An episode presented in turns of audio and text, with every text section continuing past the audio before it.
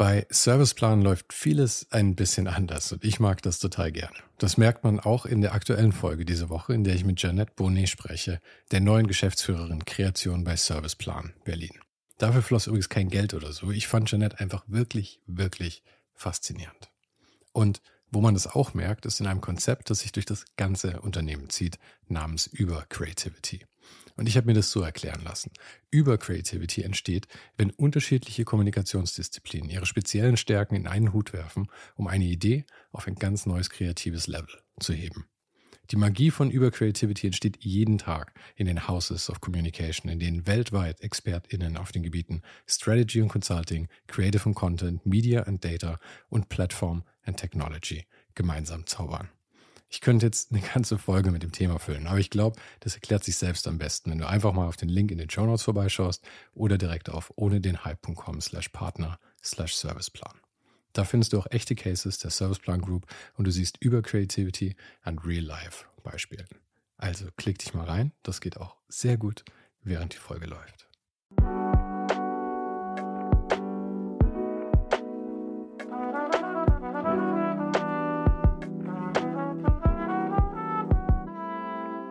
Hi, mein Name ist Sven Saro und du hörst ohne den Hype. Gespräche mit kreativen Menschen aus allen möglichen Bereichen und das eben ganz ohne den Hype, der sie sonst oft umgibt. Mein Gast heute ist der Kunst- und Architekturfotograf Florian Holzherr. Florian wohnt gar nicht so weit weg von mir, ein bisschen außerhalb von München und dort lebt er in dem Haus, in dem er auch aufgewachsen ist. Allerdings hat das Grundstück eine nennenswerte Erweiterung bekommen, nämlich das Studio, von dem aus er jetzt auf den kleinen Teich im Garten sehen kann, während er seiner Arbeit nachgeht. Er meinte, er macht dort sogar seine Steuer gern. Seine Arbeit ist genau mein Ding. Zentralperspektiven, perfekte Linien und ein charmanter Umgang mit tiefem Schärfe. Aber er versteht halt auch einfach sein Handwerk. Vielleicht nicht überraschend, schließlich ist er einer der bekanntesten Architekturfotografen Deutschlands und unterrichtet auch schon seit 20 Jahren selbst. Wir sprachen über die Arbeit mit Künstlern, über die Funktion von Architekturfotografie, über seine Anfänge in der Fotografie und darüber, dass er zuerst an der Schule abgelehnt wurde. Es ging außerdem um Akquise, Buchprojekte, um Hartnäckigkeit und Ausrüstung. Falls du den Podcast noch nicht abonniert hast, mach das jetzt gleich, damit du keine Folge mehr verpasst. Jede Woche ein Gespräch mit Menschen aus Design, Kunst, Fotografie und Kultur über ihr Leben und die Dinge, die sie gerade beschäftigen. Und dann gibt's auch noch den Sonntagsnewsletter, fünf Tipps, ohne den Hype. Immer drei Tipps von einem Gast oder einer Gästin und zwei von mir. Links zu allem findest du wie immer direkt hier in der Beschreibung. Und jetzt wünsche ich dir viel Spaß mit Florian Holzherr.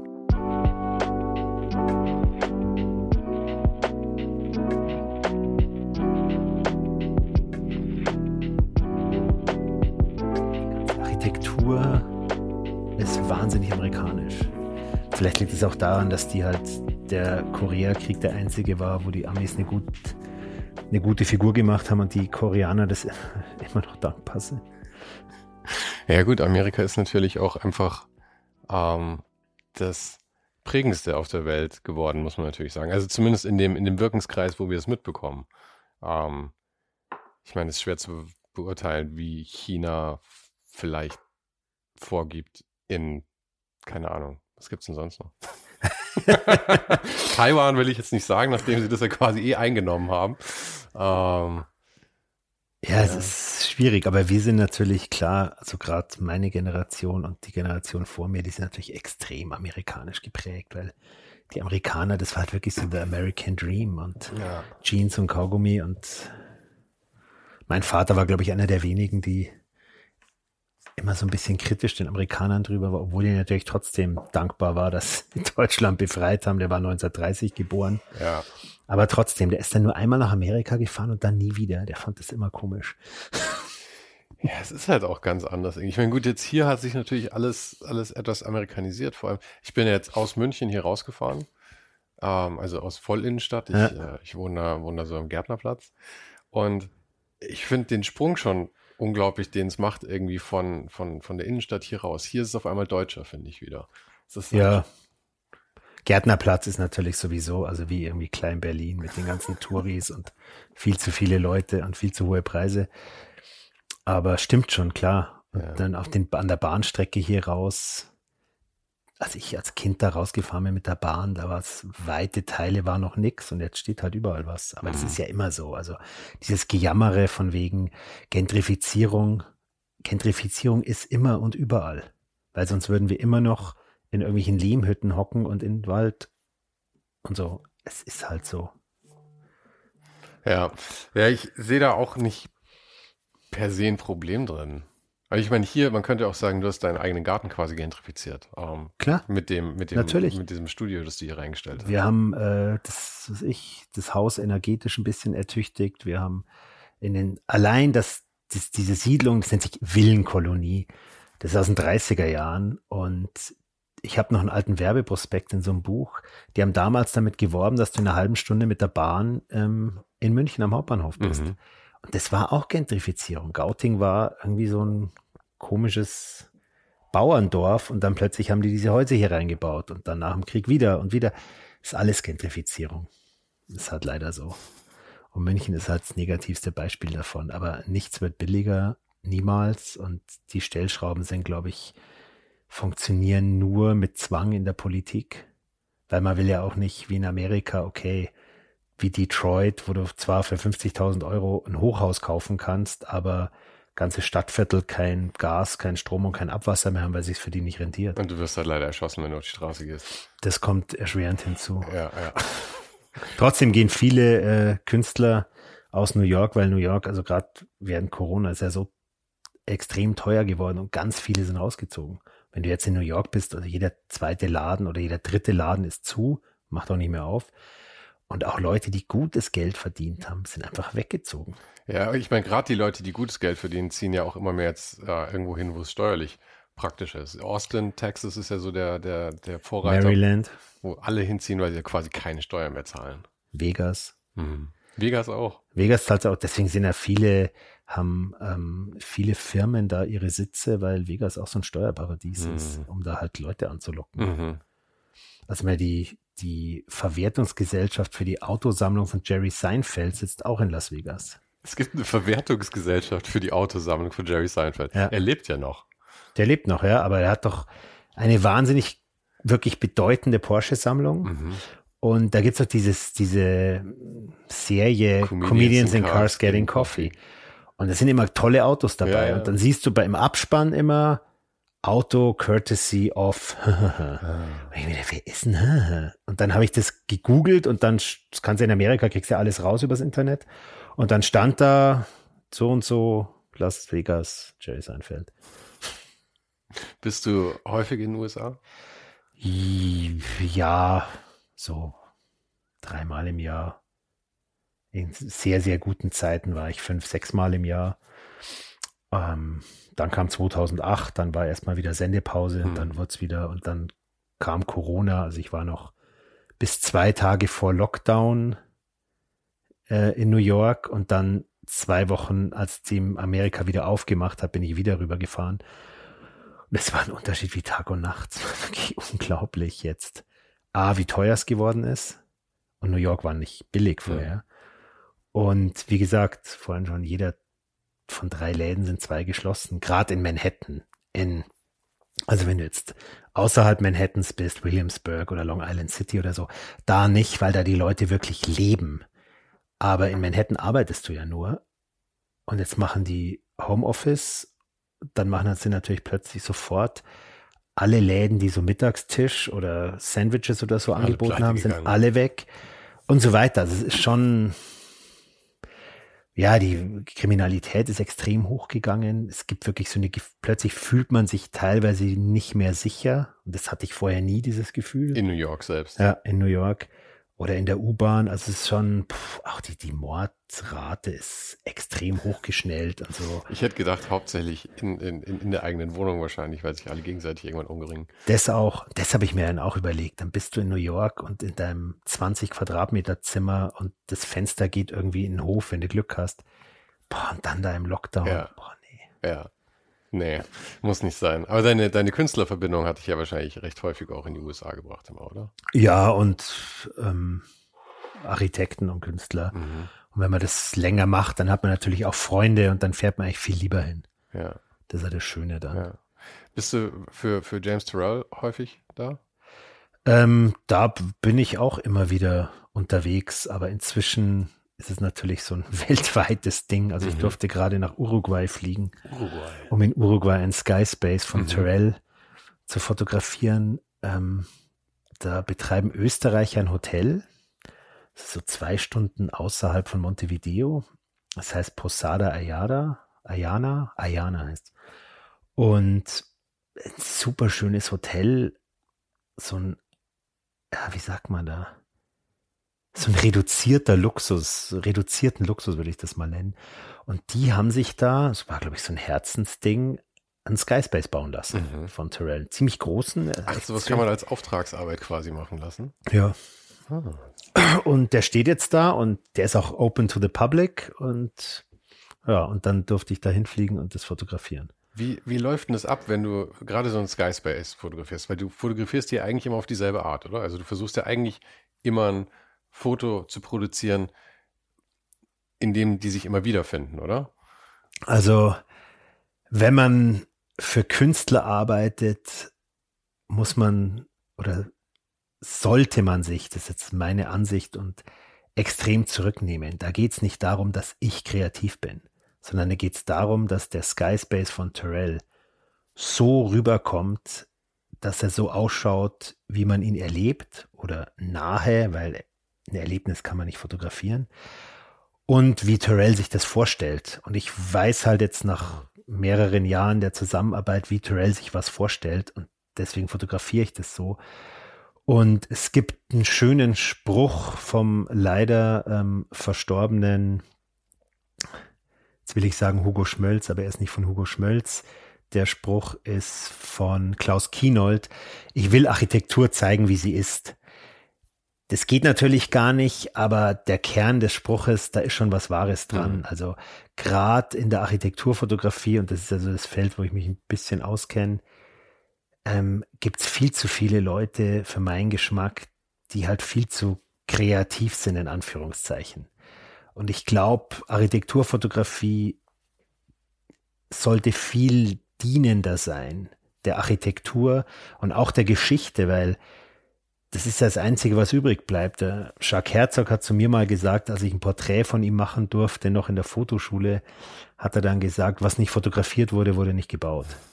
Und da ist natürlich extrem was dran, weil wer fährt denn wirklich hin und schaut sich das Zeug an? Die Leute nee, haben es früher über Bücher und Zeitschriften wahrgenommen, jetzt über Instagram und die sehen und wie sie alle heißen, diese Portale. Und es werden jetzt immer so Fotos produziert, die toll an der Wand als einzelnes Foto ausschauen, aber die nie oder in seltensten Fällen Gebäude wirklich erklären. Also Architekturfotografie ist nicht das ein oder andere coole Bild zu machen von einer Sichtbetonwand und dann ist da ein Single-Speed-Fahrrad angelehnt. Das ist keine Architekturfotografie. Architekturfotografie für mich, also wie immer sage ich auch meinen Studenten immer, ich erzähle euch viel, aber es ist meine Meinung. Wenn jetzt da jemand anders sitzt, erzählt er was anderes. Aber es ist wirklich meine Meinung, dass man das Gebäude erklären muss. Und man muss fähig sein, mit zehn Bildern ein Gebäude zu erklären. Und dann, nach meiner Meinung, können wir von Architekturfotografie reden. Das andere sind schöne Einzelbilder und die kann man dann bei Whitewall verkaufen oder bei, wie heißen diese anderen? Ich, ich, ich, ich weiß. Für ja, meinen Geschmack schwierigen ja. Veranstaltungen, mhm. Lumas oder so. Ja. Ich, wobei ich bei denen immer, ich bin da gar nicht so kritisch, weil ich finde, es gibt so Dinge, hm, selbst, selbst die IKEA Stockholm Serie oder sowas, also so die, die, die schöneren Sachen, in Anführungszeichen bei denen, kann man immer noch drüber streiten, ob es nicht eigentlich Müll ist einfach. Aber, aber ich finde solche Sachen ähm, eröffnen so dem Fußvolk häufig die Idee von Designern und dann ist es so ein Sprungbrett, worüber man dann zu was anderem kommt und das schöne Single-Speed-Fahrradfoto an der Betonwand, ja, ist vielleicht auch der erste Schritt für irgendjemanden, den Brutalismus kennenzulernen am Ende. Also ich finde, es ist, ich hasse das Wort legitim, aber es ist irgendwie legitim dadurch. Ich, es ist auch total okay und es ist die Weiterführung des, der Postergalerie, die es ja, früher gab. Genau. Was ich schwierig finde, dass die halt wirklich in defizitärem Ausmaß das Wort Kunst gebrauchen. Und wenn ich also ich habe ein Problem damit, wenn ein Foto 500 Mal gedruckt wird hm. oder eine Auflage von 500 Stück hat. Pff, da finde ich den Kunstgedanken, das finde ich schwierig, aber vielleicht bin ich da auch alter weißer Mann und glaube, dass Kunst ja singulär sein muss oder eine geringe Auflage haben muss, aber das hm. wird halt, plötzlich ist jeder Stuhlkunst und. Ja, ja, ja, aber vielleicht bist du auch, also da kommen wir eigentlich eher zu was, was, was ich in dem, in deiner Aussage davor irgendwie nochmal aufgreifen wollte, weil, hm, also ja, du möchtest das Haus so wiedergeben, wie es ist, ja. Aber das Problem ist ja irgendwie, ob es bei Kunst ist oder bei Architektur oder bei egal was, letzten Endes gibt es ja kein, keine, äh, keine singuläre Ansicht, wie das Ding ist, sondern es geht ja immer darum, wie es wahrgenommen wird. Es ist immer eine Interpretation, ja. Und diese Interpretation ist ja stark abhängig einfach von der Person, die es interpretiert. Also ob das jetzt irgendwer ist oder ob du das eben bist mit deiner Kamera. Aber das heißt, du bringst dich immer ein. Also du, du kannst auch, wenn du für Terrell das machst, weil du es so machen möchtest, wie er das sieht, vielleicht sieht er das jetzt auch so, weil du es ihm mal so gezeigt hast. Und ich glaube schon, es ist so eine, so ein Zusammenarbeiten ist, oder? Ja, aber ich habe natürlich angefangen für Terrell zu arbeiten. Da war ich gerade mit der Fotoschule fertig. Die ersten Fotos, die ich da gemacht habe, waren schrecklich. ähm, ich habe da schon eher von Terrell das Sehen gelernt als eher von mhm. mir. Und das war natürlich damals auch so, Licht zu fotografieren ist natürlich schon eine Nummer. Und damals auf Dia-Film noch eine ganz andere Nummer. Das war wirklich technisch extrem anspruchsvoll. Das ist es heute in Zeiten von Digitalfotografie nicht mehr. Heute kann jeder weitaus bessere Fotos machen als vor 30 Jahren die letzten zehn Prozent dann nicht mehr, aber es ist heute ziemlich einfach. Du musst nicht mehr Belichtung messen können. Einfach du weil so lang, du siehst, was du gerade fotografiert du hast. Du siehst sofort, was du gemacht ja. hast. Du siehst das Histogramm, du brauchst kein Belichtungsmesser mehr. Du kannst am Histogramm im Live-Bild genau sehen, was da und mit Erfahrung kann man das Bild, hat man das Bild auch im Kopf, weil wenn du natürlich so lang fotografierst, wenn jemand sagt, das muss eine Blende dunkler sein, dann weiß ich, wie das ausschaut, was eine Blende bedeutet. Studenten wissen es noch nicht ich sage denen dann immer, ihr müsst am Schluss in Licht denken können. Plus minus zwei Blenden, was heißt das auf dem Bild?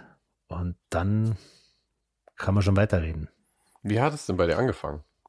Mit der Fotografie? Du, ja, überhaupt, dass du dazu gekommen bist. Ich habe natürlich wie wahrscheinlich jeder Teenager oder jeder Zwölfjährige damals im Inter. Ich war im Internat in der Schule und dann ist der langweilig. Was machst du? Du spielst entweder Tischtennis oder bist sportlich. Das, also Tischtennis habe ich gespielt, sportlich war ich nicht. Und dann gab es einen Fotokurs und dann hat man halt einen Fotokurs gemacht und dann hat man vergrößert im Labor und ich fand das total super. Und das habe ich dann die ganze Schulzeit durch gemacht und danach nicht mehr. Und dann dachte ich mir, naja, jetzt musste was Seriöses machen. Und dann habe ich mich eingeschrieben und dann habe ich Jura studiert, drei Semester. Und es war natürlich ein totales Desaster, weil ich einfach das nix für mich war. Und dann stand ich natürlich, okay, was, was interessiert mich noch? Und Architektur hat mich interessiert, Kunst hat mich interessiert, Fotografie hat mich interessiert. Und Künstler bin ich keiner, weil da muss ja die Idee und das Schaffen aus mir kommen, sozusagen, aus dem Nichts heraus. Und das war ich nicht. Architektur hatte ich irgendwie Angst, weil ich dachte, oh Gott, das ist so viel Mathematik und so viel Lernen und ich war ein extrem schlechter Schüler, hatte ich extrem Angst davor. Und dann dachte ich mir, naja, aber Fotografie, das macht mir immer noch Spaß und vielleicht kann ich die Sachen, die mich sonst interessieren, damit reinbringen. Und dann habe ich mich da mal so schlau gemacht, weil ich muss schon sagen, als ich mich dafür interessiert habe, habe ich mir nicht vorstellen können, dass man davon leben kann, dass das ein Beruf ist, mit dem man Geld verdient. Das war der Beruf des Fotografen, war irgendwas Schwammiges, was vielleicht in irgendwelchen Filmen mal ähm, irgendwelche Protagonisten waren dann Fotografen, hatten schnelle Autos und haben in irgendwelchen Lofts gewohnt, aber es war natürlich alles Sexy. total blödsinnig. Und dann habe ich einfach Praktika gemacht im Vorfeld bei mehreren Fotografen und dann habe ich mich in München an der Fotoschule beworben und wurde nicht genommen. Und dann habe ich weiter assistiert und habe dann das Jahr später mir gedacht, hm, vielleicht solltest du nicht nur in München bewerben, vielleicht solltest du dich auch woanders bewerben. Dann habe ich mich zeitgleich noch beim Lette-Verein in Berlin beworben. Der hat, glaube ich, Lette-Verein im Jahr und in Zürich an der Schu Hochschule für Gestaltung und in München. Und dann wurde ich, wäre ich bei allen drei genommen worden und habe mich aber dann für München entschieden aus dem einfachen Grund, weil ähm, Zürich hätte, also nicht nur, dass ich da hätte leben müssen und wohnen und essen und trinken, ähm, die haben damals Studiengebühren verlangt, die nicht zu knapp waren. Berlin hat ein bisschen Studiengebühren verlangt und München keine. Hm. Und dann dachte ich mir, hey, du hast in München Assistenzstellen, du äh, kennst dich hier aus, dann bleibst du mal schön in München. Und das habe ich dann gemacht und dann war ich eben ähm, auf der staatlichen Fachakademie für Fotodesign. Da, darf ich da noch kurz dazwischen fragen? Meinst du, du bist in dem Jahr so viel besser geworden? Oder war das einfach nur beim, als du das erste Mal abgelehnt wurdest, war es halt Pech gehabt? Also nachdem ich jetzt als 52-Jähriger oft bei so Prozessen der Auswahl auch selber dabei war, das ist, also ganz viel ist auch Zufall und Glück, hm. was gerade gut. Ich glaube nicht, dass ich in dem Jahr so viel besser geworden bin. Aber vielleicht bin ich ein bisschen besser geworden und es hat dann genau in dem Moment gereicht und genau das hat vielleicht jemand, diese Fotoserie hat vielleicht gerade irgendjemand angesprochen. Ich weiß es nicht. Mit was hast du dich denn da vorgestellt? Geht man mit einer Mappe hin, die alles abbildet oder mit einem Projekt? Oder? Also in München war es so, das ist jetzt auch schon ein paar Jahre her, du musstest eine Mappe abgeben mit so und so viel Bildern und dazu ein Text. Und dann, wenn du Glück hattest, haben sie dich eingeladen und haben gesagt, bring zu dem Termin ich hoffe, ich erzähle es jetzt wieder richtig, Fotos zu dem und dem Thema mit. Und ähm, das hast du dann gemacht und wenn du da auch noch irgendwie, gab es so eine Fragerunde und dann wurde es genommen oder nicht. Und damals haben sich immer so 300 beworben und am Schluss haben sie 30 genommen. Das war immer so das. Und dann muss man auch ähm, wenn man dann genommen wird, so im ersten Jahr gibt es dann irgendwann so eine Vorstellungsrunde, wo jeder seine Fotos zeigt, mit denen er sich beworben hat. Und da waren Leute dabei, wo ich mir dachte, boah, ist das gut. Hey, mhm. was wollen die überhaupt hier? Und dann mein Käse, den ich da abgebe, boah. Und dann gab es dann wieder andere Sachen, wo ich mir dachte, äh, hm, also es ist, ich kann es bis heute nicht sagen, warum okay. und wieso. Ja, ja. Und, aber wie, wie ging es dann weiter? Du warst dann, warst dann. Dann war ich da drei Jahre und habe mich schon während der Zeit auf der, Fot auf der Fotoschule ähm, schon sehr auf das konzentriert, was mich interessiert hat. Architektur, Kunstdokumentationen, so Zeug. Und ich hatte auch einen Mentor, der leider verstorbene Dietmar Tantal. Das war ein Fotokünstler, und später dann viel Kunst am Bau gemacht und hatte auch eine Professur. Und der hat mich da immer sehr unterstützt und geleitet und das hilft extrem, wenn man einen Mentor hat, der an mhm. einen glaubt, weil ähm, am Anfang ist es natürlich schon schwierig.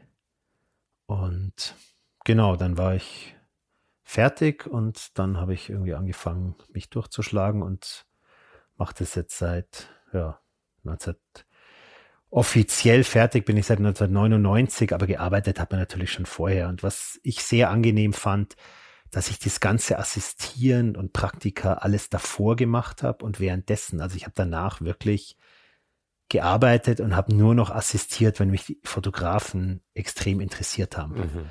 Und das war, fand ich für mein Fortkommen ganz angenehm, dass man dann nicht mehr so der Sklave war, dann auch nach der Ausbildung. Wie, wie, wie war denn so äh, Angebot und Nachfrage? Warst du mit, äh, mit der Architektur und der, der Kunstdokumentation eher der Außenseiter und damit weil das wird es dann vielleicht auch einfacher machen, sich danach durchzuschlagen. Oder viele gab es nicht, die sich so dafür interessiert haben, weil es natürlich auch nicht sexy ist. Das wollen ja alle Mode und irgendwie extrem gesagt, Kriegsberichterstatter, Fotojournalismus, das war so das Zeug, was irgendwie sexy war. Architekturfotografie war nicht sexy. Da gab's und es gab natürlich auch nicht so viel Arbeit. Und jetzt mache ich das noch nicht, mache ich das seit 1999. Da gab es noch nicht so viele Architekturfotografen. Und da haben auch, jetzt lässt ja jeder alles fotografieren, jeder Architekt. Das war damals auch nicht so. Und da gab es halt so ein paar Helden, so gute Architekturfotografen. Und so aus jedem Jahr sind, glaube ich, vielleicht ein oder zwei aus der Fotoschule rausgekommen, die dann Architekturfotografie weitergemacht haben oder professionalisierter betrieben haben. Aber ich meine, das sind jetzt auch nicht, nicht wenig Leute dann letzten Endes, weil ich meine, wenn man dann überlegt, wie viele Architekten in Deutschland lassen tatsächlich äh, fotografieren letzten Endes dann auch.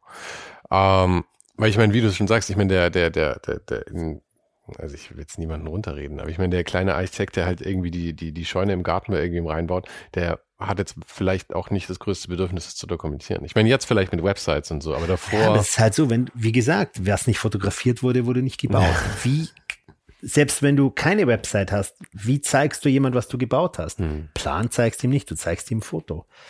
Und es haben auch viele direkt nach der Fotoschule so, ach ja, jetzt mache ich mal Architekturfotografie, weil dazu brauche ich ja nicht viel. Hm. Weil du musstest in der Fotoschule eine Großformatkamera, musstest dir, glaube ich, ich weiß gar nicht mehr, mussten mal eine haben. Aber viele hatten eine Großformatkamera. Das Haus steht eh da. Du brauchst keine Models, du brauchst kein Styling, du brauchst diesen ganzen anderen Schmarrn nicht. Und deswegen haben viele mit Architekturfotografie angefangen, haben aber dann auch ganz schnell wieder aufgehört. Also sind wirklich viele, hat es dann geheißen, ah, hat schon gehört, der und der und boah, der ist total billig und der geht jetzt da voll spreizt sich da voll rein und ich, am Anfang war ich natürlich dann auch immer, oh Gott, und jetzt gehe ich pleite und keiner will mich mehr. Und die Leute sind dann ganz schnell weg, weil sie dann halt auch merken, dass es doch Arbeit ist und dass es nicht so viel Arbeit gibt und dass es halt nicht so einfach ist. Naja, und irgendwie, wenn man wie so oft lang genug durchhält, bleibt man halt auch übrig. Ja, aber ich meine, du bist ja nicht nur übrig geblieben, weil du durchgehalten hast, sondern auch, weil dein, dein, dein eigener Qualitätsanspruch halt auch wahnsinnig hoch ist, oder? Ja, wenn man, aber ich glaube, wenn man was gerne macht und lange macht und mit Begeisterung macht und jetzt nicht der totale Depp ist, dann wird man auch gut. Und Erfahrung, das ist wie beim Autofahren.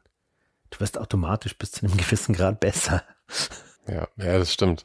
Ähm, also von dem her ist das Durchhalten natürlich auch vielleicht die wichtigste Fähigkeit, die man haben kann. Hartnäckigkeit ein bisschen.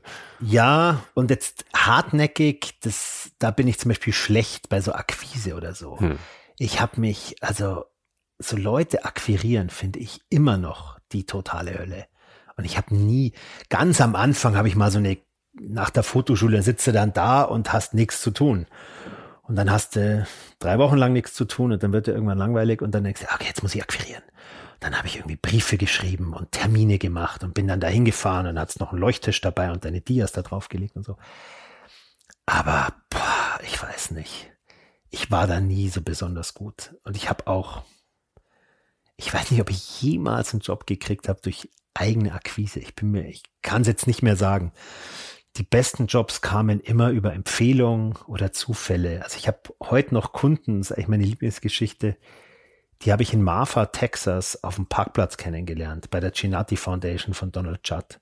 Da habe ich gerade das Auto ausgeladen mit meinen Kameras und meinem Stativ und dann kam so eine Gruppe und so, ha, ähm, was ich denn hier machen? Ich so, ich mache hier Fotos. Echt? Ja, hier für die Foundation und so. Äh, ist ja super, wir sind eine Architektengruppe aus äh, Boston und wir machen jetzt hier eine, eine Architekturtour und so. Und ich gesagt, ja, also wenn ihr nachher irgendwie noch was wissen wollt, kommt's vorbei. Ich habe eh nichts zu tun, außer Fotos machen ja, super. Und dann haben sie mir ihre Karte gegeben und das war 2004 und ich fotografiere heute noch für diese Architekten in Boston. Echt? und dann wieder über Empfehlung und der größte, der größte Booster war eigentlich, es gab so ein, es gab so ein Thema in der Fotoschule, fotografieren Sie einen Prominenten. Und, das, und da geht es natürlich nicht nur darum, dieses Foto zu machen, sondern da ging es natürlich darum, an die Leute ranzukommen, sich wirklich da reinzubeißen. Und dann habe ich mir gedacht, ah, wer ist ein Prominent? Und dann lief gerade so ein Rerun im Fernsehen von äh, Lukoschiks Welt oder wie das hieß. Kannst du dich erinnern? Andreas Lukoschik? Nee, keine Ahnung. Super geil. Der hat in den 80er Jahren schon diese ganzen Promis und so ziemlich verarscht, aber auf sehr intellektuell und teilweise auch lustig. Und zwar im BR und dachte ich mir, mein Gott, was macht der Typ wohl? Weil den gab's, der hat diese Sendung gemacht und danach nichts mehr. Dann habe ich den gegoogelt. Und also er war schon nicht mehr aktiv zu dem Nee, Zeitpunkt. nee. Mhm. Der hat was das Kunstsponsoring gemacht dann. Und dann steht der im Telefonbuch und dann habe ich den angerufen und gesagt, ja, Fotoschule München, wir müssen das, ah ja, und dann habe ich den so kennengelernt, habe den porträtiert. War, hat total Spaß gemacht, ich mag die Bilder auch heute noch ganz gerne, das ist echt super. Und dann war das Thema, du, ah, was mache ich jetzt noch? Und dann habe ich wieder so, ah ja, da gibt's ja diesen Burkhard Bovensiepen der importiert Wein und baut getunte Autos. Das ist eigentlich lustig. Hab den porträtiert und dachte mir, das geht eigentlich zu einfach. Jetzt will ich mal, wer sind meine absoluten Helden, ja? Herzog und de die waren damals die Kings und die sind auch ein bisschen schuld, dass ich Architekturfotograf geworden bin. ich bin, ich habe ähm, assistiert beim Daniel Meyer und der hat damals für ein englisches Magazin Blueprint Porträts von Herzog und de Meuron gemacht und die Sportzentrum Pfaffenholz fotografiert und ich war Assistent oder Praktikant. Und das war natürlich wahnsinnig cool. Ich meine, Basel und die Typen und die waren die Superstars. Aufstrebend noch, also die waren schon bekannt, aber jetzt natürlich nicht so berühmt wie heute. Es war Mitte, Ende der 90er Jahre. 95 oder so. Und dann waren wir bei diesem Sportzentrum Pfaffenholz und es hat mich wirklich so in der Brust erwischt. Ich stand vor diesem Gebäude, ich habe den Mund nicht mehr zugekriegt. Mhm. Ich fand es so toll.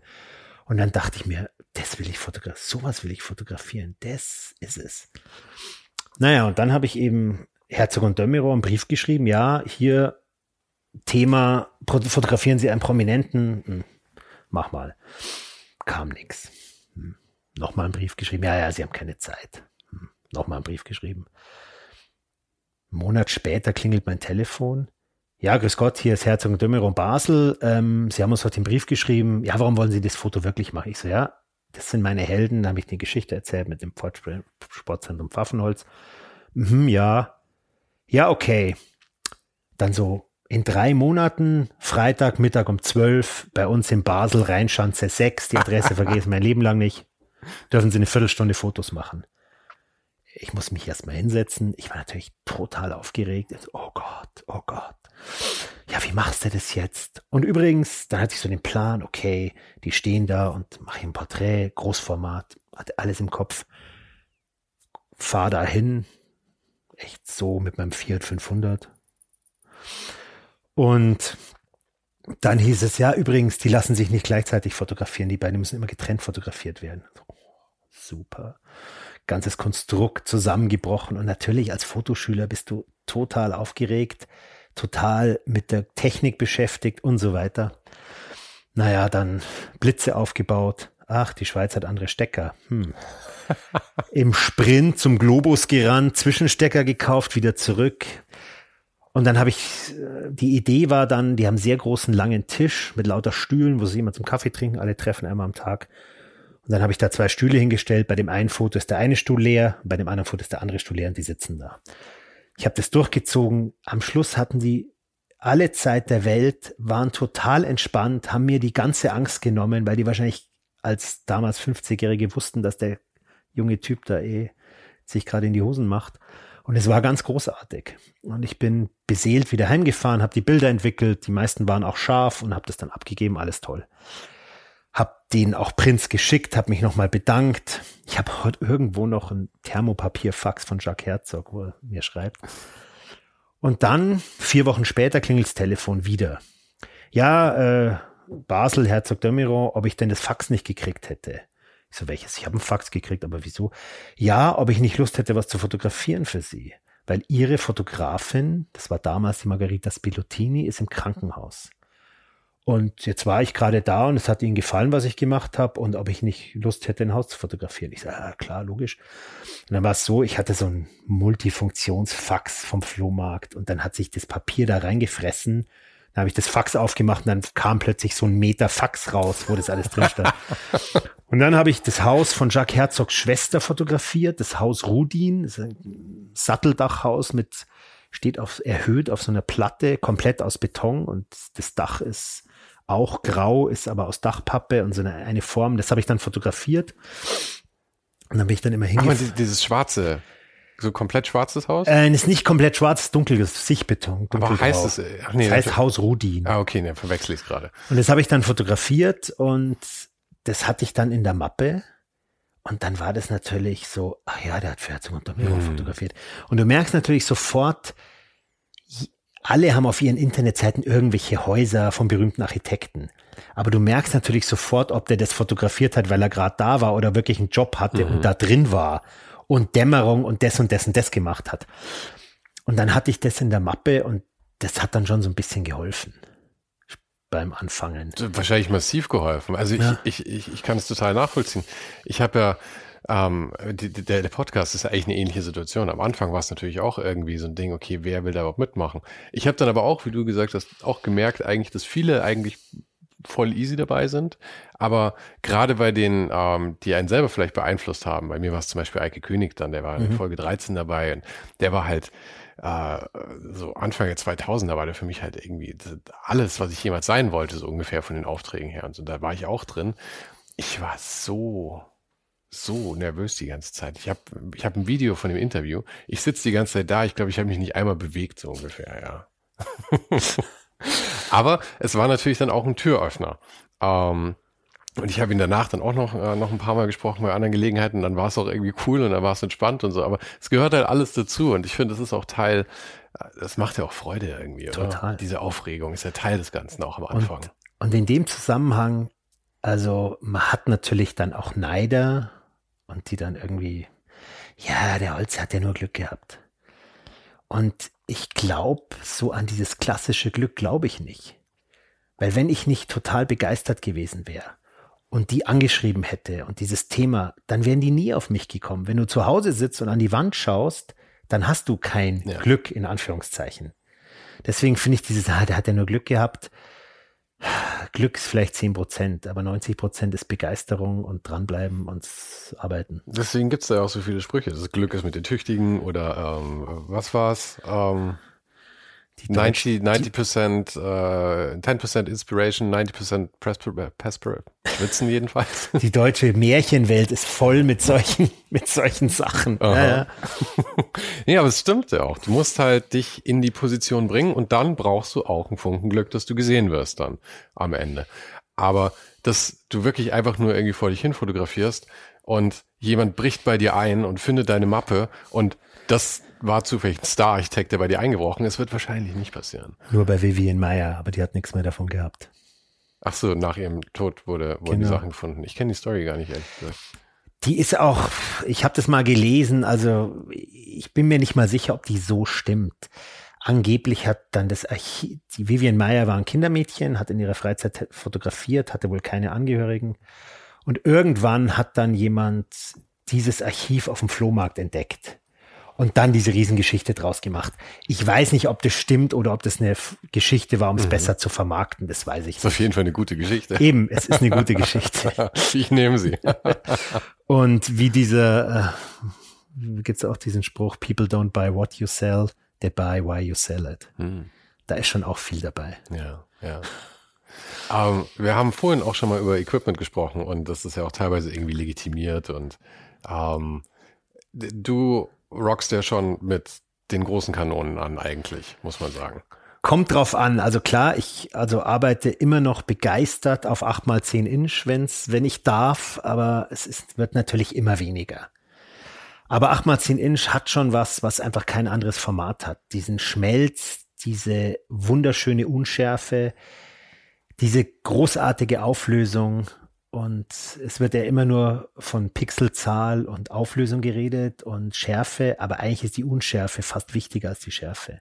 Und bei 810 ist das ganz wunderbar. Selbst bei Architekturfotografie. Selbst bei Architekturfotografie ist Unschärfe ein sensationelles Tool. und Verläufe, zum Beispiel Lichtverläufe. Ja. Also du fotografierst jetzt eine Arbeit von Dan Flevin, eine Röhre auf der Wand. Ähm, auf Dia-Film, wenn es perfekt gemacht ist, dann hast du einen wunderbaren Verlauf auf der Wand von diesem schwächer werdenden Licht. Digital, vor zehn Jahren sah das aus, wenn du das digital fotografierst, halt wie ein handkoloriertes Schwarz-Weiß-Bild. Grausam. Langsam wird's besser, aber am besten wäre es immer noch auf dir, aber das macht natürlich keiner mehr.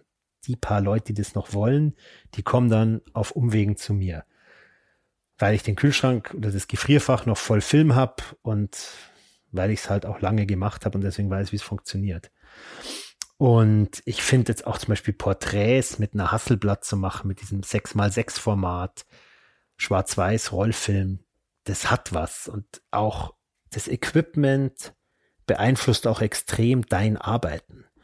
Also extrem gesagt, du schaust durch eine Kleinbild-Digitalkamera, dann schaust du mit einem Auge durch ein kleines Loch oder du schaust mit zwei Augen auf einen kleinen Monitor. Wenn du eine 8x10 Inch Kamera aufgebaut hast, die ist groß, die ist schwer, die ist teuer, du überlegst dir ganz genau, wo schleppe ich die hin, von wo mache ich das Bild. Und dann bist du unter deinem schwarzen Tuch und dann schaust du auf ein Bild, was fast so groß ist wie eine DIN A4-Seite. Du schaust mit zwei Augen fast auf eine DIN A4-Seite. Das ist ein ganz andere, bietet ganz andere Möglichkeiten der Komposition. Und dann überlegst du dir dreimal, ob du dieses Bild machst, weil inzwischen ein Blatt Film mit Entwicklung 50 Euro kostet. Mhm. Das ist dann der zweite. Aber das ist eigentlich das Schöne, dieses bewusstere Fotografieren und dadurch automatisch bewusstere hinschauen und bewusster darüber nachdenken. Ja, ja. Ich, mir mir ging es genauso, als ich, ähm, ich habe ich hab letztes Jahr, als ich die, den Podcast angefangen habe, hatte ich ja irgendwie die Möglichkeit, bei vielen Leuten in die Studios zu schauen und so. So wie bei dir halt auch jetzt hier. Einfach also Räume, die einmalig sind irgendwie auch. Und ähm, dann habe ich mir auch irgendwann gedacht, hm, das würde ich eigentlich gerne mit einer, mit einer gescheiten Kamera irgendwie machen. Ich hatte davor jetzt eine Sony A7 irgendwas seit Jahren, der ich auch super happy war, ja. Die war schnell und die war spitze und ich habe sie mit einem Zeiss-Objektiv äh, manuell fotografiert. War super. Aber dann habe ich mir eine Fuji Mittelformat gekauft mit dem größten Stativ von Benro, das ich kriegen konnte und so einem Drei-Wege-Neiger-Kopf ja. drauf und allem und ähm, habe mir dann quasi sieben Bandscheibenvorfälle ge geschleppt damit. Aber es war schon toll. Ich dann, ich habe dann auch eine Fotoserie gemacht in, in, in, in so großen Räumen, in Museen und so im Pergamon-Museum und sowas, immer mit einer Person drin, die also hatte gar nichts mehr mit dem Podcast zu tun.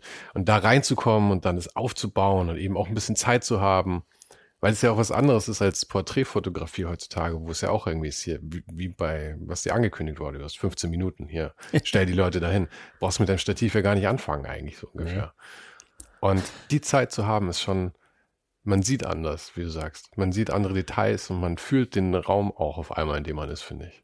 Und in, übers, also aus meiner Warte mit der Architekturfotografie, Zeit ist immer noch das Allerwichtigste bei der Architekturfotografie weil es gibt diesen einen Moment, wo das Licht perfekt ist und den gibt es halt dann einmal am Tag. Und dieses sich Zeit nehmen, ein Gebäude erstmal sich nur anzuschauen, nur durchzulaufen, ohne Kamera, das ist unbezahlbar. Und leider wird es von den, ist es selten möglich, weil die Leute, also früher hattest du, also in der, in der goldenen Zeit, also zum Beispiel Julius Schulman, wenn der ein Haus fotografiert hat, der hatte eine Woche Zeit dafür. Dann waren die, haben die die eingerichtet. Dann hatten die eine Woche Zeit in Kalifornien, wo eh das Wetter immer schön ist, für ein Haus. Heute kommst du irgendwo hin, dann ist der Garten eh nicht fertig. Im Erdgeschoss ist noch Rohbaustelle und im fünften, ab fünften Stock aufwärts wird schon gewohnt. Also diesen Moment der Fertigstellung gibt's fast nicht mehr. Und dann, als ich angefangen habe, waren es immer so ein, zwei Tage, die man Zeit hatte für ein Haus. Heute was ja schon, was ja ein tolles eigentlich. Heute ja, also geht es auch in einem halben Tag. Und dann kannst du vielleicht noch durch Erfahrung gute Standpunkte machen, aber beim Licht machst du dann schon öfters Abstriche. Und dann, deswegen machen alle alles unbunt, deswegen kannst du auch mit dem schlechten Schatten und Mittagslicht fotografieren, weil du ziehst da dann einfach die Farben raus und machst die Schatten heller und dann schaut es schon ziemlich gut aus. Aber es könnte noch besser ausschauen, wenn du halt genau zu dem Zeitpunkt da wärst, wo du eigentlich gerne da wärst. Und es ist ja auch einfach schade, weil du hast ja auch bei so einem Haus, also auch wenn dieses Haus dann vielleicht ein paar Jahrzehnte steht oder vielleicht länger, aber du hast halt nur einen Moment, wo, wo du diese, diese Reinheit von dieser Architektur auch irgendwie noch hast. Das ist halt einmal bis zum Erstbezug im Prinzip und dann ist es halt vorbei. Ich hatte letzt, ich war letztens mit einem sehr netten und wunderbaren Architekten beim Mittagessen, der ein sehr schönes Haus gebaut hat, was ich fotografiert habe. Und dann haben wir so geredet und dann hat er gesagt, ja, er wird also, also er findet ja Bücher so toll, weil ich bin gerade dabei, ein Buch zu machen, ein kleines. Und dann hat er gesagt, weil Bücher bleiben. Habe ich gesagt, hä, Architektur, hallo? Das steht doch dafür immer. Ich gesagt, komm, nach 30 Jahren wird saniert oder vorher wird schon umgebaut. Die Leute stellen ihr Zeug rein. Im Buch, keiner baut ein Buch um. Ein Buch ist ein Buch und es gibt heute immer noch so und so viel Exemplare der Gutenberg-Bibel. Und jedes Buch ist wahrscheinlich irgendwo noch einmal vorhanden. Und das kannst du nicht umbauen und das wird nicht abgerissen, sondern das Buch ist ein Buch. Und das sind mir vorher, habe ich mir vorher nie so gedacht. Hm. Und finde ich eigentlich ganz schön, weil Bücher, wie du siehst, habe ich immer noch ganz gern. Und genau. Ich glaube, wir haben ja als, als, äh, als, als gute Deutsche vielleicht, oder auch generell in der westlichen Welt, vielleicht einen ziemlich starken Dokumentarfetisch irgendwie. Also wir wollen ja auch alles für die Ewigkeit irgendwie aufbewahren. Aber es ist halt auch so und vor allem, also wie du sagst, es ist halt so, die Sachen vergehen halt in der Welt. Und diese Bücher können halt nachgedruckt werden, können sich erstmal sehr lange ähm, aufheben lassen und so weiter und so fort. Aber gerade an diesem Punkt, wo man, wo Dokumentararbeit und Kunst sich vermischen, ja, also auch wo das Dokumentieren auch zur Kunst wird. Und dieses Buch an sich ist ja wieder ein Kunstwerk über das Kunstwerk eigentlich. Und ich finde, es hat. Im Idealfall ja. Ja. Und das finde ich, hat wirklich, es hat einen, Wert und ich glaube, es ist auch ein Wert, den viele Leute sehen. Deswegen sind ja auch so Erstausgaben von Fotobüchern unbezahlbar. Deswegen kriege ich ja auch 80 Prozent von den Fotobüchern, die ich gern hätte, kann ich nicht mal kaufen. Und ich habe halt auch ich hab ein paar Bücher, die ich halt, als sie neu waren, gekauft waren, weil ich sie so toll fand und immer noch toll finde. Die würde ich mir jetzt nicht mehr kaufen, weil sie mir zu teuer wären. Und ich glaube auch, dass, also wir haben ja einen schrumpfenden Buchmarkt, das ist ja so, aber ich glaube, man kann immer noch Bücher verkaufen, wenn man sie wirklich beseelt macht.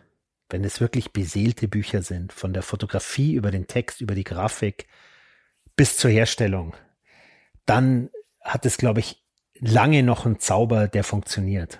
Ja, er den, den Zauber auf jeden Fall, aber ich, ich befürchte, wichtiger als die Beseeltheit sind natürlich die Kontakte, dass irgendjemand das Zeug halt in die richtige, an die richtige du, Position Du zahlst das selber. Verlag finden ist kein Problem, du musst hm. es einfach nur selber zahlen. Ja, also ich meine, ich erzähle es jetzt hier so vollmundig, ihr könnt es dann zur Wiesen 2023 prüfen, ob das stimmt. Ja. Kommt dann das Buch raus. Ist es, ist es Zufall, dass es zu Wiesen kommt oder hast du das Nee, natürlich nicht. Das ist ein Buch über die Steilwandfahrer auf der Eudenwiesen. Ah. Und die habe ich drei Jahre lang mit der Kamera begleitet. Mhm. Schwarz-Weiß auf Film, weil das Motodrom, diese Steilwand heißt Motodrom, ist von 1928 und da gab es natürlich nur Schwarz-Weiß, für normale Leute nur Schwarz-Weiß-Filme. Und das ist eins der wenigen freien Themen, die ich so über die Jahre gemacht habe und dann war ich mit einem Bekannten, der Verlagsleiter ist, beim Essen und dann, ich weiß gar nicht, genau, ich hatte eine, ich habe eine Ausstellung in so einer größeren Anwaltskanzlei und die habe ich ihm gezeigt. Da habe ich gesagt, wieso machst du denn da kein Buch draus? Da habe ich gesagt, äh, doch, doch, das, das geht, glaub's mir. Und so sind wir dann draufgekommen und dann habe ich gedacht, okay, das mache ich jetzt einfach mal. Dann habe ich, ich, es gibt zwar viele Bücher, wo nur meine Bilder drin sind, also gerade Terrell-Kataloge, aber es ist halt nicht mein Buch. Und dann dachte ich mir, okay, dann machst du das halt auch mal, dann machst du jetzt ein Buch. Da habe ich einen wunderbaren Freund aus Wien, der ein Grafiker ist, der Clemens Theobert Schädler, der ist großartig, der macht die Grafik und also viele Freunde helfen mit, dass das was wird. Aber es ist ein völlig anderes Thema, als was sonst dein Kern eigentlich ist. Total. Wobei nicht wirklich. Das ist ein unglaublich toller fliegender Bau, diese Steilwand. Die besteht aus 18 Teilsegmenten. Dieses, für die Leute, die das jetzt nicht wissen, da fahren Leute auf alten Motorrädern in dem Kessel aus Holz mit ähm, wie ein großer Suppentopf aus Holz. Der hat sieben Meter Durchmesser, glaube ich, und ungefähr sieben Meter Höhe. Und da fahren die an der Wand mit dem Motorrad entlang. Und das Ding passt auf zwei Lastwägen und wird dann vor Ort immer wieder aufgebaut. Nennt sich fliegender Bau. Das ist das Baubuch dazu. Da sind die ganzen Pläne drin. Und also es hat auch einen architektonischen Charakter. Und ich habe meine Abschluss damals, meine Diplomarbeit an der Fotoschule war die Architektur der Shaker in Amerika. Und das ist natürlich eine Religion, die ihre Ausformung in der Architektur findet und auch ein Lebens, ja, sozusagen diese Lebensgemeinschaft bildet und die findet sich in der Architektur wieder und umgekehrt. Das ist ja auch so ein Gesamtkonzept einfach bei den Schäker, dass dieses, genau. die, die, Art, wie sie bauen, da spiegelt sich auch das Minimalistische dann wieder und halt dieses, was man braucht und dass man es alles selber macht davon. Und das habe ich immer weiter gemacht. Also ich habe, nie, es war nicht nur meine Diplomarbeit, sondern ich habe immer wieder, wenn ich in Amerika war, in der Nähe von so einem Shaker Town, habe ich da weitergearbeitet dran. Und dann vor, was ich, ein paar Jahre vor Corona war ich wieder auf der Euden Wiesen und bin mit meiner damals sechsjährigen oder fünfjährigen Tochter, wie ich auch mit meinem Großvater damals, in dieses Motodrom zu diesen Steilwandfahrern und ich war wieder völlig hin und weg. Und ich muss auch sagen, vielen Dank. Ich wollte eigentlich gar nicht reingehen, aber meine Frau hat gesagt, komm, wir gehen jetzt da rein, das ist super. Und ich stand da wieder drin wie ein Sechsjähriger und fand so geil. Ich mir dachte, Mensch, das wäre was, da hätte ich mal wieder so richtig Lust, was eigenes zu machen, weil sonst wirst du schon so zum Lohnbelichter. Man muss sich auch diese Liebe irgendwie mal wieder auffrischen und da war es wieder voll entflammt. Dann habe ich irgendwie den Typen ausfindig gemacht, dem das gehört und habe mich mit dem hingesetzt, gesagt, das und das würde ich gern machen. Ja, nein, ja, super, mach mal, passt. Und dann bin ich mit denen durch die Gegend, also ein paar Mal Wiesen, dann war ich beim Wheels and Waves in Biarritz, da war der als Gastfahrer, sind wir da zusammen runtergefahren mit einem Anhänger mit Motorrädern drauf und so. Und war echt viel gelernt und viel gesehen und es war interessant. Und dann hatte ich diesen Stapel Bilder und wie bei so vielen Bildern liegen sie halt dann rum und du machst nie was draus. Und dann Danke an Herrn Zur vom Hirmer Verlag. Schleichwerbung. Ähm, macht er jetzt das Buch mit mir. Wiesen 23, ja. Wiesen 23 kommt's raus und klar, also die machen den Vertrieb etc. etc. Aber ich muss schon noch auch einen Löwenanteil davon selber mhm. zahlen. Aber das ist ja, man kann ja froh sein, wenn man einen seriösen, guten Verlag findet und die einen Teil davon zahlen. Das ist ja heutzutage schon ein Jackpot. Es gibt's nicht mehr, das, also außer du bist Peter Zumthor oder so. Das Bücher komplett gezahlt werden von Verlagen. Das ist, glaube ich, sehr selten geworden. Mhm. Aber diese, diese Chancen, eben sowas wie ein Buch zu machen, aber auch diese Chancen, irgendwo hinzureisen, finde ich auch immer, ähm, also sind, sind halt irgendwie einmalig. Du hast ja. Erstens mal hast du als Fotograf sowieso, du hast ja eine total seltsame Existenz eigentlich, weil ich meine, du lebst ja eigentlich von Aufträgen, die ähm, wenn jemand keine Ahnung davon hat, wie der Rest des, Leben, des Lebens aussieht für einen Fotografen, wird man denken, du bist, du bist so wahnsinnig überbezahlt für alles, weil für einen Auftrag kriegt man ja schon verhältnismäßig viel Kohle, aber du musst halt so viel andere Arbeit und Zeit damit letzten Endes finanzieren, dass es dadurch dann halt irgendwie gerechtfertigt ist. Ja, und auf der anderen Seite, mit welchem Lehrberuf? Du musst ja nicht mal, du musst ja nicht mal eine Ausbildung haben kann man so viel Geld verdienen? Das sind wenige. Und also ich muss schon sagen, danke James Terrell. Der hat mir natürlich die Welt gezeigt. Was ich von der Welt sehen durfte durch meinen Beruf, ist unglaublich. Und ich bin jetzt sonst nicht so der, der sagt, ah ja, und jetzt fahre ich mit der ganzen Familie nach Südostasien und bin dann da drei Wochen. Das bin ich gar nicht. Aber durch, dass ich dann durch die Arbeit in so Länder gekommen bin, das ist unbezahlbar. Und ja, du kannst gutes Geld verdienen und ja, du hast wahnsinnig viel Downtime, wie es auf Neudeutsch heißt, wo du halt rumsitzt und nichts zu tun hast. Und jetzt bin ich auch nicht der Fleißigste, also ich mache dann auch gerne einfach nichts. Ich gebe es offen zu. Ich finde das Nichtstun dazwischen wunderbar. Das ist ja auch die Zeit, wo häufig wo das Hirn einfach mal arbeiten kann, ohne an was Speziellem zu arbeiten, dann, gerade wenn man auch so viel erlebt hat davor, muss ja auch Sachen müssen aber verarbeitet werden. Da sind wir wieder beim Thema von vorhin, dieses Zeit haben, über Dinge nachzudenken, über Fotos nachzudenken. Auch wenn das Haus dann fotografiert ist, dann ist es ja nicht vorbei. Dann geht es an die Bildbearbeitung oder okay, wie schauen die Bilder aus? Wie will man, dass die ausschauen? Wie viel retuschiert man? Wie viel retuschiert man nicht? So Zeug. Also das ist aber auch schön, weil man immer mit Leuten zu tun hat. Und ähm, das finde ich so großartig bei der, bei der Architekturfotografie. Du hast maximal mit einem Gebäude eine Woche zu tun. Und dann ist es vorbei und du bist fertig mit deinem Job. Architekten, die haben ja teilweise 15 Jahre oder 10 Jahre damit zu tun. Das wird mich so ankotzen. Und dann sind sie noch, ich weiß nicht, wie viele Jahre verantwortlich und haftbar und ich könnte es nicht. Also, wenn jeder Job so lang, dafür bin ich viel zu ungeduldig mhm. und also das wäre nichts für mich. Ja. Und das finde ich schon das Tolle. Man lernt immer neue Leute kennen, man hat mit Leuten zu tun. Wenn man analog fotografiert, hat man noch mit viel mehr Leuten zu tun, weil du nimmst den Film und du gehst ins Labor und du redest mit dem Laboranten drüber, wie er den Film entwickelt und dann holst den Film wieder ab und quatscht wieder und schaust dir die Bilder an und erzählst. Das ist beim Digitalen natürlich nicht so. Du fährst heim, lädst die Bilder runter, normale Fotografen bearbeiten die dann. Ich bin da nicht gut drin, deswegen habe ich Gott sei Dank zwei wunderbare Bildbearbeiter, die das für mich machen. Also ich treffe die Vorauswahl und die wissen, wie ich es gern hätte und dann telefonieren wir und dann wird das gemacht. Aber das heißt, du sagst denen, was die Richtung ist, in die du gehen möchtest und ja. dann machen die das in deinem, in deinem Sinne, ja? Und die, also der Marc mit dem, der war mal mein Praktikant 2010 Und ähm, seitdem arbeiten wir zusammen. Also der weiß genau, wir haben dann so fast schon witzig gemeinte ähm, Kürzel, wie was ausschauen soll. Und dann weiß er genau, wie das geht. Also ist super. Abgesehen von dem, von dem Buch über das Steilbahnfahren, ähm, hast du geplant, irgendwann auch mal quasi so eine Monografie zu machen oder sowas? Weil ich fände, ich fände, also ich persönlich kann sagen, ich fände es auf jeden Fall sehr spannend, sowas zu sehen, wo deine Kunstsachen, die Architektursachen und vielleicht auch eben noch eigene Projekte mal auch vermischt sind. Weil ich finde, einen Überblick wirklich zu kriegen, ist auch, wenn deine Website recht umfangreich ist, finde ich trotzdem, man muss auch noch in dein Instagram reinschauen zum Beispiel, damit man wirklich, damit es rund wird irgendwie. Ja, das Instagram nehme ich ja nicht ganz so ernst wie meine Website. Aber, aber ich finde, es ist trotzdem ernst irgendwie. Es hat, es hat, ich meine, ja, du nimmst es mit Humor, aber ich finde, es macht, erklärt so vieles auf einmal dann irgendwie, was sonst passiert. Ja, das stimmt. Also dieses eigene Buch, ja, vielleicht mache ich das mal, wenn ich irgendwie pensioniert bin oder so, aber das Buch, das ich machen möchte, wäre so umfangreich keine Chance. Und dann habe ich ja schon ein bisschen was gemacht über die Jahre.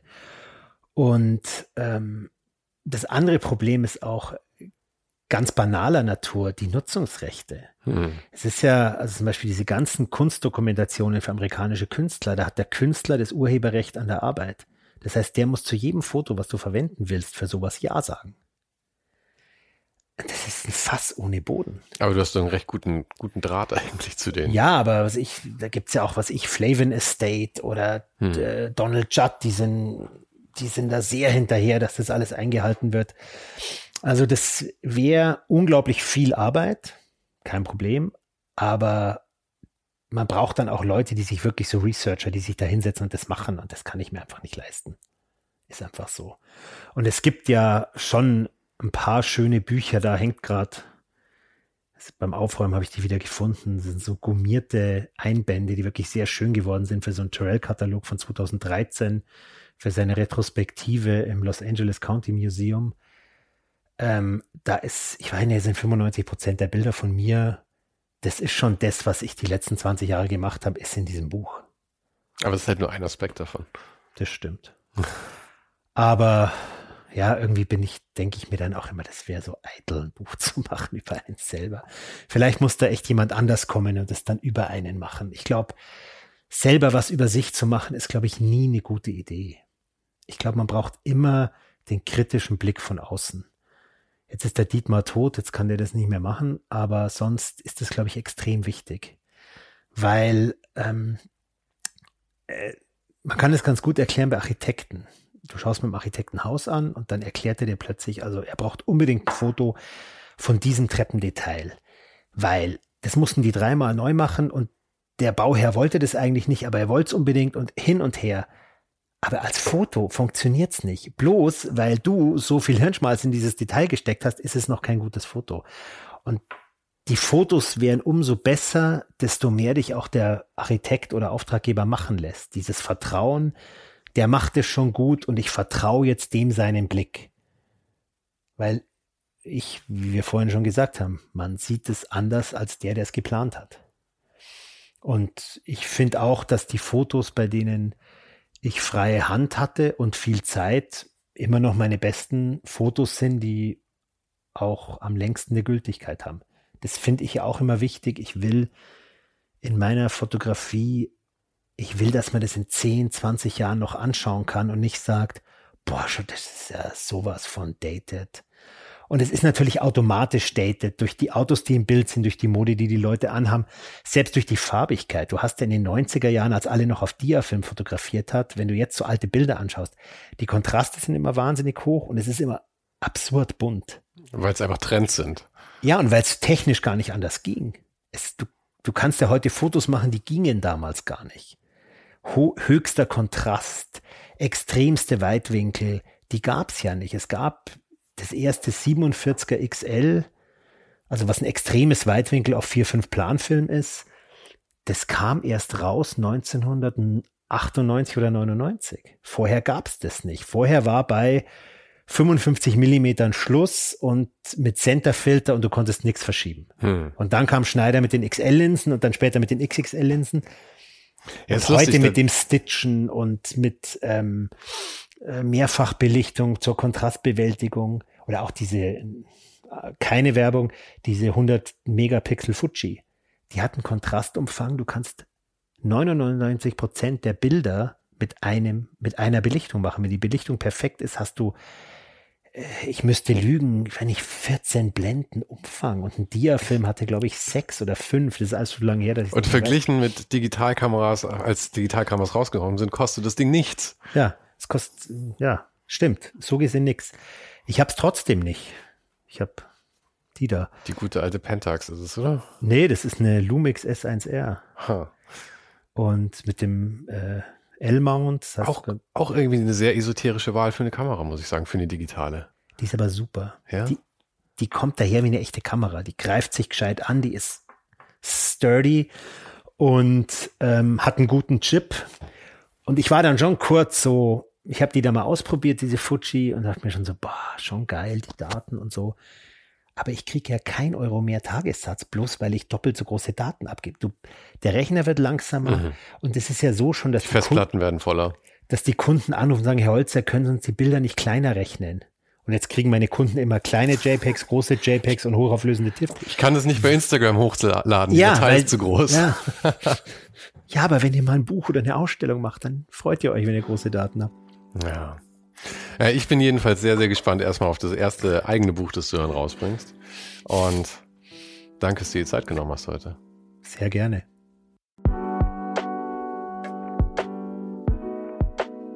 Das war's für heute.